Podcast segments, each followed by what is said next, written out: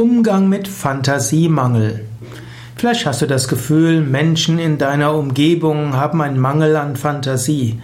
Du findest das irgendwie unmöglich, dass sie sich nichts vorstellen können unter dem, was du großartiges vorhast. Lerne zu akzeptieren, Menschen haben andere Kommunikationsstile und nicht jeder ist so fantasievoll wie du vielleicht bist.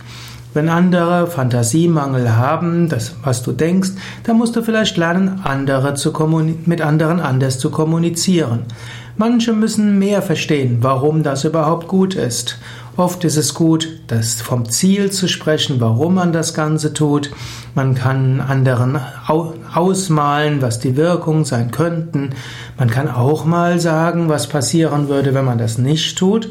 Auch eine gewisse Angst ist manchmal ein guter Motivator, sich auf Neues einzulassen.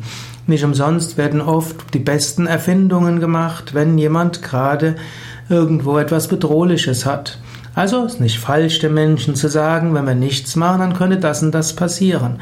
Aber angenommen, wir würden das und das machen, dann würde, könnte etwas Großartiges sein nicht nur über die Sache selbst sprechen, sondern auch warum und wozu und was die Auswirkungen sind.